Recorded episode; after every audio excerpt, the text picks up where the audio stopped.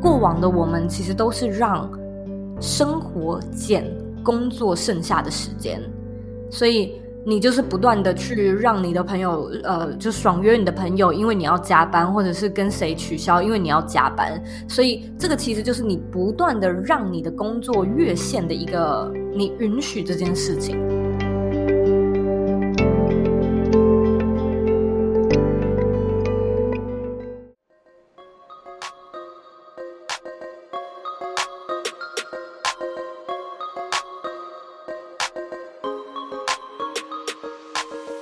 我是席娜 Athena，欢迎来到理想自己研究室。在理想自己研究室，我会和你聊聊如何探索自己的潜能，并从设计人生以及生活优化的角度，帮助你实践理想生活。准备好过上你的理想生活了吗？和我一起听下去吧。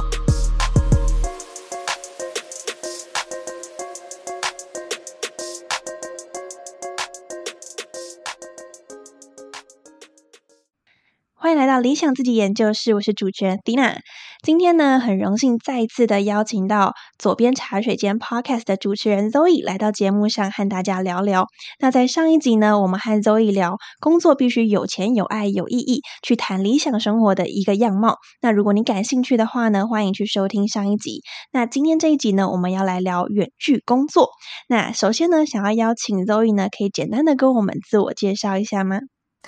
？Hello Athena，也谢谢今天的听众，很开心呢能够到你的节目上面做分享。那我自己呢是左边茶水间这个节目的主持人 Zoe，我从二零一八年开始做个人品牌。嗯，过去的我是一位设计师，所以其实我自己在远距工作的这条路上也算是有 蛮多年的经验了。那今天呢，就是在节目里面可以跟大家分享到我自己的其中一本书，所以我也出过两本书，一本叫做《工作必须有钱、有爱、有意义》，第二本呢叫做《启动远距工作，设计你的理想生活》。所以如果说是对呃远距工作感兴趣，想要在家工作。边旅行边工作的朋友呢，我相信今天这一集呢，能够带给你一些启发跟收获。嗯，非常感谢周一来到今天的节目上。那接下来呢，想要询问关于远距工作的部分，因为啊，周以算是远距工作的大前辈，就是经验非常的丰富，所以呢，想要请周以呢，可以帮我们简单的介绍说什么是远距工作，以及远距工作通常需要具备什么样的关键能力呢？远距工作其实就是不需要到一个特定定点工作的工作形态，所以大部分呢，我们说联系嘛，毕竟这是一个互联网的时代，你最能够理解的方式，其实就是在家里用电脑办公。那我其实，在好像是二零一二吧，哇，真的是十年前接触到远距工作，那个时候。因为我是一位设计师嘛，所以我对于远距工作理解就就只是觉得说，那我应该就是接案吧。除了这个之外，我也不知道还有什么其他的形式。你也从来没有听过有远距工作这个词，只是觉得说有公司会找一个员工，然后让他能够在家办公吗？听起来这件事情在当时是办不到的。所以我一开始来，嗯。踏入远距工作的这个行列，可以说是以接案、自由接案者的设计师的形式来做的。所以你问到说有什么必要的技能，当然它就是必须要有一个硬核的技能嘛，就是你的核心技能。这个东西可能就是无论是语言上的啊，或者是专业技能，像说我是一位设计师嘛，或者是你有什么其他的软性技能，会是必要的，因为。我觉得就跟找工作一样啊，远距工作其实就是找工作。你找工作还是要有一些核心的专业技能跟相关的背景经验嘛。那远距工作也是一样的，只是呢，他就会需要去挑战说能够做到远距的协作，以及能够让工作就算在不同地点、不同时区，还是可以顺利进行。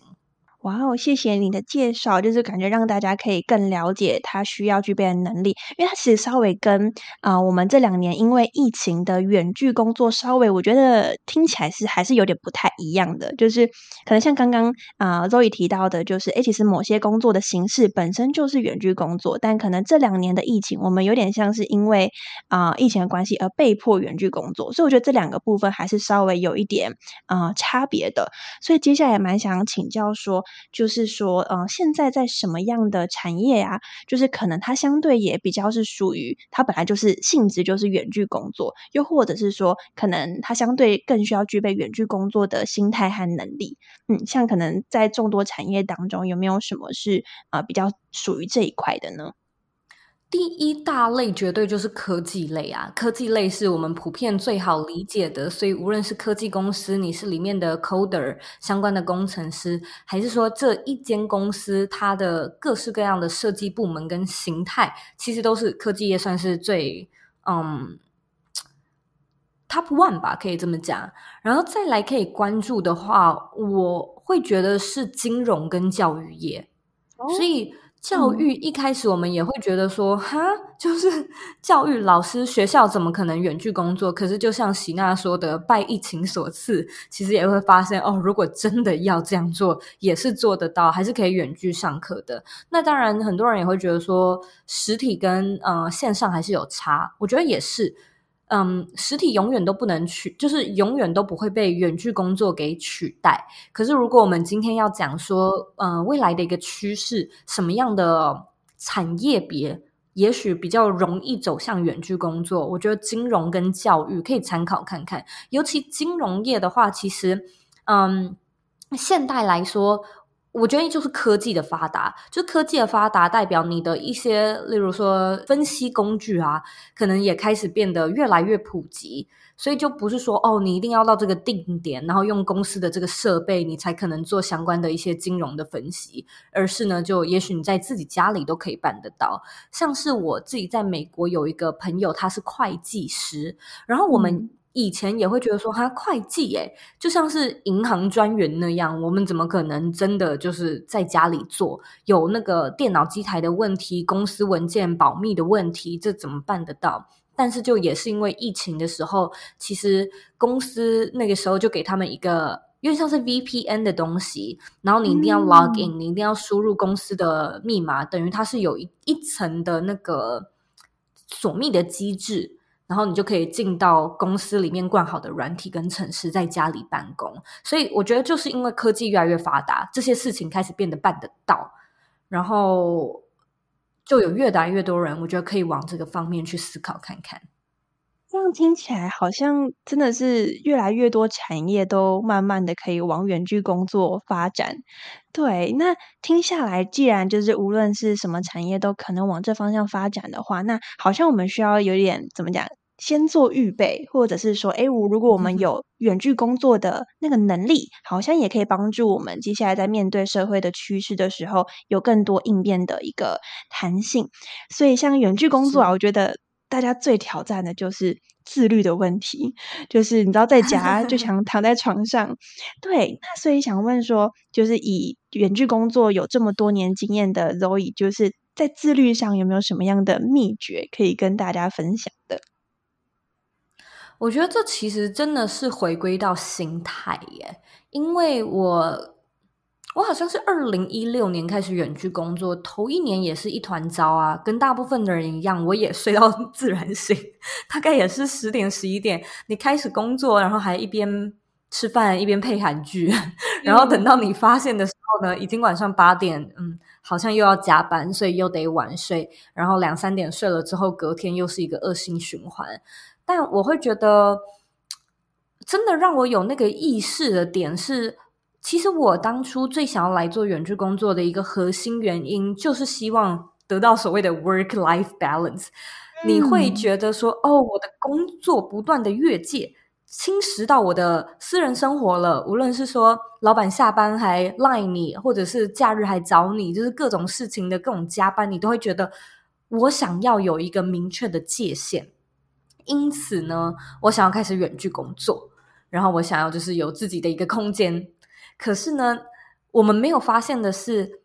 当你的生活跟工作融入，这才是界限模糊的开始。因为你没有一个空间，就是说你没有一个断点，我进到上班打卡，然后下班我离开，就是这个断点不存在。因此呢，这个界限是必须要由你自己来来设计的，还有设定，然后遵守。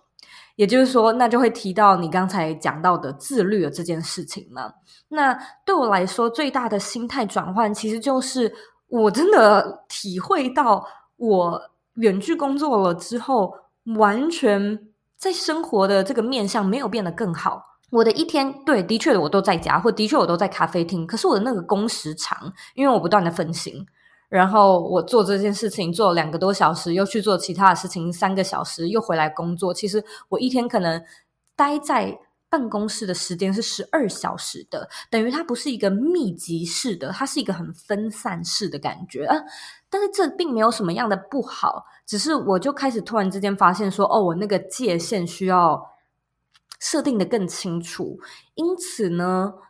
我当时做的一个最大的调整就是开始做时间跟专案规划，然后我开始用一周为单位，就是先去计划我这周要做什么，要做的事情有哪些，然后呢，那哪天做哪件事情，以及哪件先做。然后有了这样的一个，其实就是计划表之后呢，我就是开始一天先做那些工作上的事情。然后呢，对我而言，我觉得最大的那个心法就是，大部分的远距职缺其实都属于责任制，因为你不用上班下班打卡，所以老板其实也不太管你说你是要凌晨四点做，还是还是你要什么时间点做，你就是做完给我做好就好，所以。我当时的心态就会觉得，那要是我早点做完，其实我就有更多自己的时间要做我自己想做的事情。你想要远距工作，一定都是因为你自己有太多其他想做的事情了。可是你开始远距工作，如果发现没有真的去花时间做那些你其他还想做的，你就会觉得那个 work life 不 balance。然后还有一个点是，我也开始意识到说，其实这个本身就是一个。职业道德嘛，就是你要把你的工作做好，这是一个最低限度、最低的标准。甚至说你做的很好，你做的很快，可能主管还会觉得哦，你很棒啊，帮你加薪啊，或者给你一些奖励啊什么的。所以当时我的目标就是，我的工作呢一定要做好，而且要做快。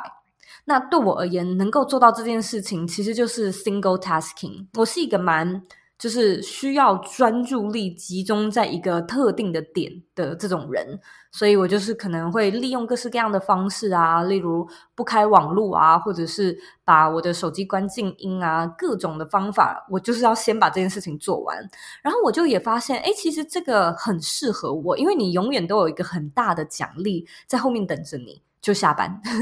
就是你做完，你提早做完，你就可以，可以可以下班了，所以。我就发现说，哎，当我的这个心态做到这样的转换，其实我就开始变得非常的自律。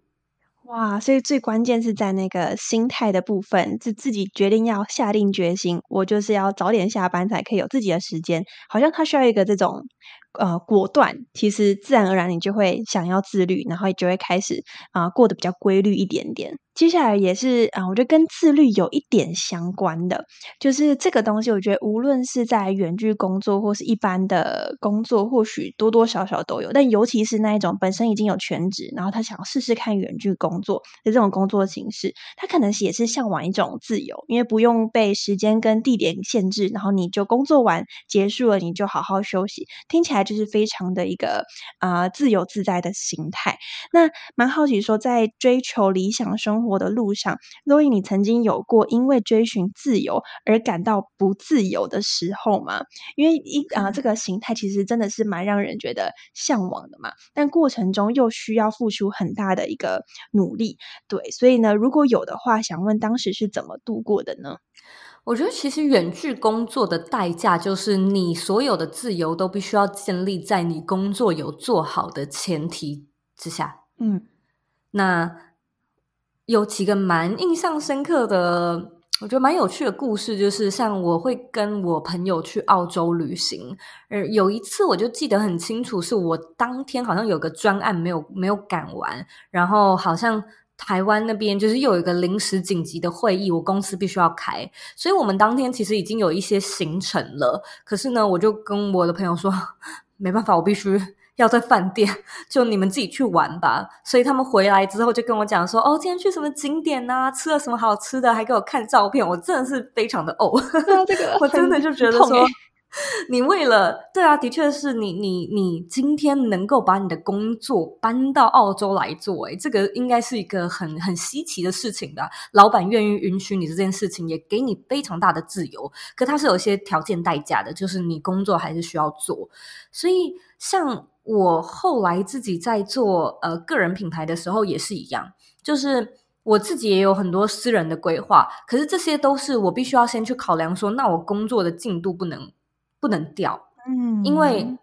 所有的东西其实都一样，是建立在可能品牌的营运啊、你的营收啊，那这些东西给予你自由，让你就算有这些自由的时间，你还是有其他的资源去做你想要做的事情，可能去旅行还干嘛的。可是想要做到这些，的确前提都是，那你的工作必须要先做好。嗯，哇，所以其实。啊，他没有像表面上想到那么自由，但应该说他其实还是有自由，他有点像是你选择你要的自由，然后你同时就必须承担起他该有的责任。那你能够承担起的时候，你就可以享受这个自由。对，我觉得确实是这样嘞。因为其实你想想看，那一般人的工作呢，就是早上九点到晚上五点，他去办公室工作。那你不一样的地方，也许就是你，你今天到越南呢，还是到哪里旅行？然后你在那个地方也要做这样的工作，可是你能够获得的自由是，也许你可以早上工作四小时，晚上工作四小时，下午的那段期间出去玩。这个其实已经比一般的上班族来的非常的自由，非常的令人羡慕了。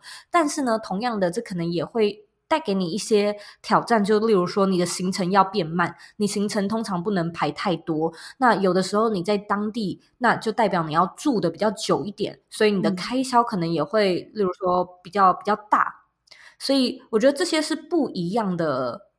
自由跟代价，但回过头来，我还是会觉得挺值得的，就它还是挺挺挺好的。我觉得这种不用受到时间地点的工作形式，也是我一直很向往的。然后一开始来的时候，会有个迷思，就是只想到那个空间时间是很自由的，但会忘记说，哎，其实像你刚刚提到后面的成本，或是你的责任感要够强，然后要守时的去把工作完成等等。那这个东西是可能一开始我没有考虑到。那如果说后面把这个东西能够做到的话，其实就能够去好好享受这一个呃远距工作的形态。因为像我。我在身旁的朋友里面观察到，很多人会向往远距工作的原因，就是因为他很自由，但是呢，可能不一定能够承担起他背后需要的自律。所以，我觉得刚刚的这一段分享，或许也可以让想要远距工作的人，诶思考看看，你愿意为了你想要的时间跟空间自由，去承担起这些责任，或者是承担起他背后的这些条件，这样。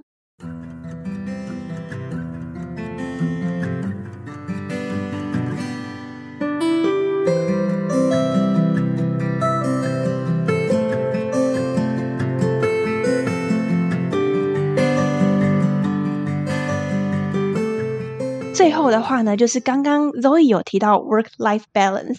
然后这个也是我很好奇，因为 Zoe 人在美国嘛，然后我自己接触比较多的文化是可能欧洲那一块，他们也是很重视 work life balance，感觉美国应该也是相比台湾也是更重视一点点嘛，可能吧，我是觉得美国的职场文化也没有到福利太好。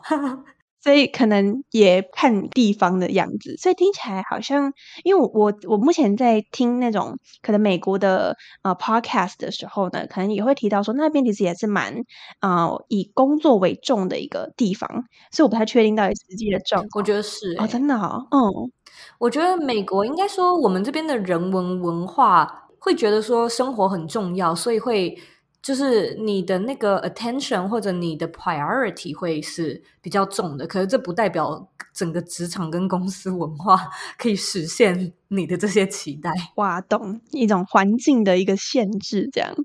对。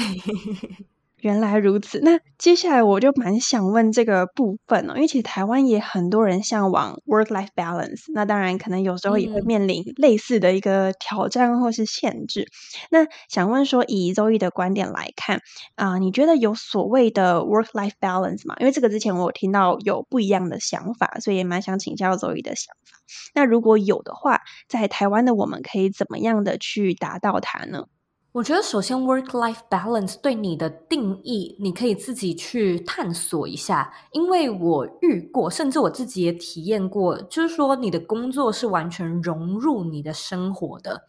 可能你是 YouTuber，所以就是说你你每天还要拍 vlog，所以一天一举一动，你发生了什么事，这些都是必须要记录。记录这件事情，其实就是工作的嗯内容所在。所以有些人喜欢。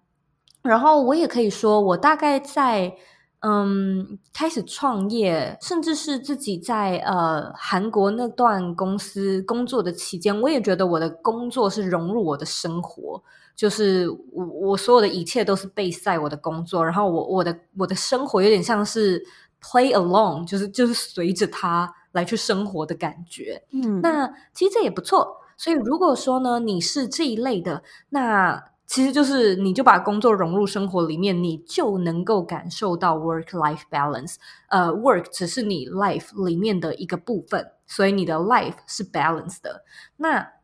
另外一个点是。后来呢，我越来越有一种感觉，是我还是期待一个界限感，我还是期待有些东西是我私人的，有些东西是工作的。可是，一样就是我们还是会觉得，呃，但是就无论是自己创业啊，或者是在公司工作好了，呃，这种界限怎么切呢？我就是九点要。上班啊，要上班到五点，然后我一周要工作五天，就我没办法切嘛。所以我后来发现最棒的一个做法呢，就是你要开始去排生活上面的事情。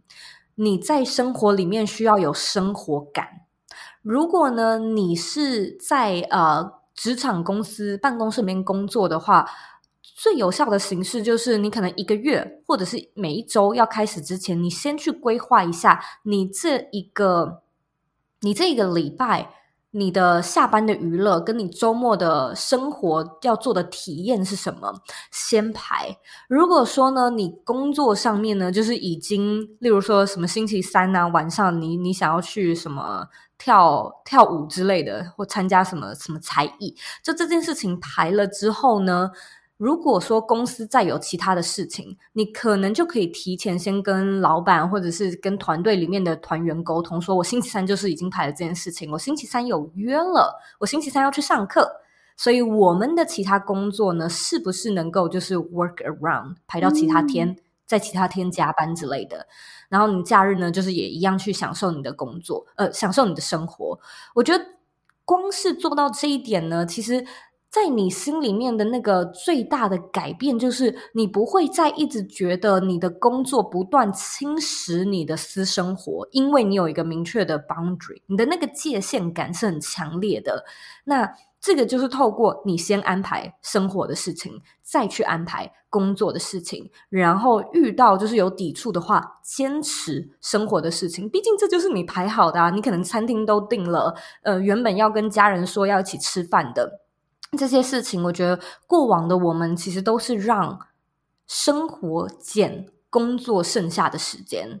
所以你就是不断的去让你的朋友，呃，就爽约你的朋友，因为你要加班，或者是跟谁取消，因为你要加班，所以这个其实就是你不断的让你的工作越线的一个。你允许这件事情，那只要开始就是有这样的调整，你会发现有很大的差别。所以在我自己的现在的调整，我也一样，我也都是先去排我生活上面的事情，也许都是琐事，就星期几要买菜，星期几呢要跟朋友出去，然后要做什么这些事情先排。如果已经出现在行事历上面的话，我的会议如果自己能够选择时间，那我就会尽量不排那一天，因为我不会想要再移动。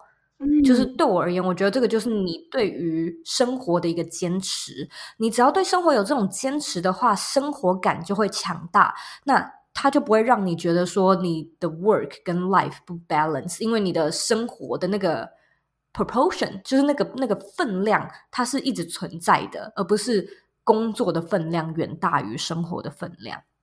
哇，我刚刚觉得根本是在讲我，就是我刚刚点头如捣蒜，就是我是那种先把工作都排满，然后呢，今天我自己的私事被工作卡到，我就是先去处理工作的事情，我私事就是无限延宕的那一种。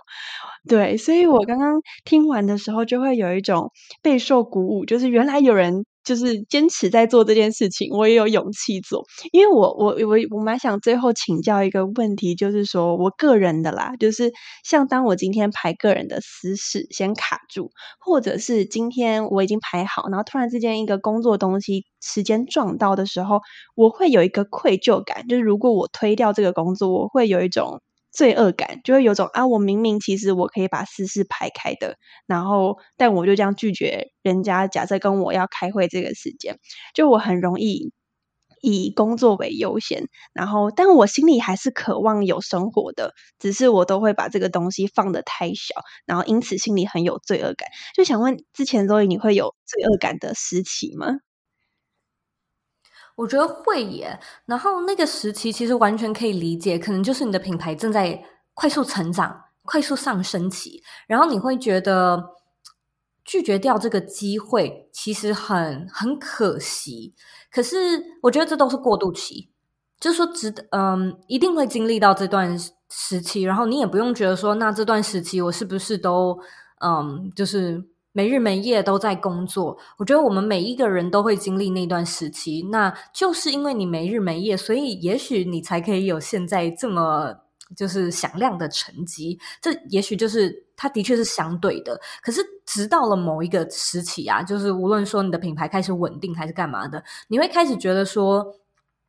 工作重要，但是我的生活也很重要。然后你心里的那种罪恶感会降低，你会开始。觉得说不是啊，就是星期天就是我的家庭日，说不不工作就不工作。我知道可能需要拒绝，可是这是合情合理的。然后如果他们对方无论是厂商还是什么的，他们真的想要跟我合作的话，也一定能够谅解的。我们就再找另外一个时间一起开会就好了。然后你试了几次之后，发现。被验证，也就是说，哎，真的是这样子哎，那我好像真的不用一直去取消我私生活的事情，你就会开始越做越多，然后你的生活感就会被你拉回来了。哇，谢谢 Zoe 的分享，就是觉得收获满满，完全是讲给我听的。我将来练习 work life balance，就我觉得生活真的太重要，它是我们工作中的一个养分吧。就是生活中你丰富充电跟享受，你的工作也才可以更顺利。那最后的话，想要询问周易说，就是如果啊听众想要找到你的话呢，可以到哪里找你呢？可以到我的网站，你可以直接搜寻 z o e y k 点 c o，在网址打这串简单的文字就可以找到我。然后我的 i g 的账号也跟呃网站的网址一样，或者呢，你也可以搜寻左边茶水间人字旁的左编辑的边，就可以找到我的节目。那如果说呢，你对个人品牌经营感兴趣的话呢，也希望可以邀请你来参加我的免费课程。所以他是在教你怎么样打造一个具有变现能力的个人品牌，会告诉你我过去的一些商业模式的发展的一些演变，还有怎么样去找到那些。想要变现，必须要达到的关键指标。所以，如果感兴趣的话，我相信在资讯栏里都可以找到相关的连接。耶，谢谢 Zoe，很开心今天能够跟你一起聊聊。谢谢希娜。以上就是今天的内容。在这一集中，你最有启发的地方是什么？从今天开始，你又会想做什么样的改变呢？如果你觉得今天的内容对你有帮助，欢迎把这一集分享给你身旁的朋友，让他可以跟你一起过上理想的生活。如果你很想给理想自己研究室跟喜娜一点鼓励的话，欢迎在 Apple Podcast 或是 Mixbox 打五颗星，我会非常开心，也很感谢你哦。最后呢，感谢你收听这一集，我是你的理想生活探寻师 Athena，一起在理想自己研究室，让你的理想生活。进行式，我们下次见。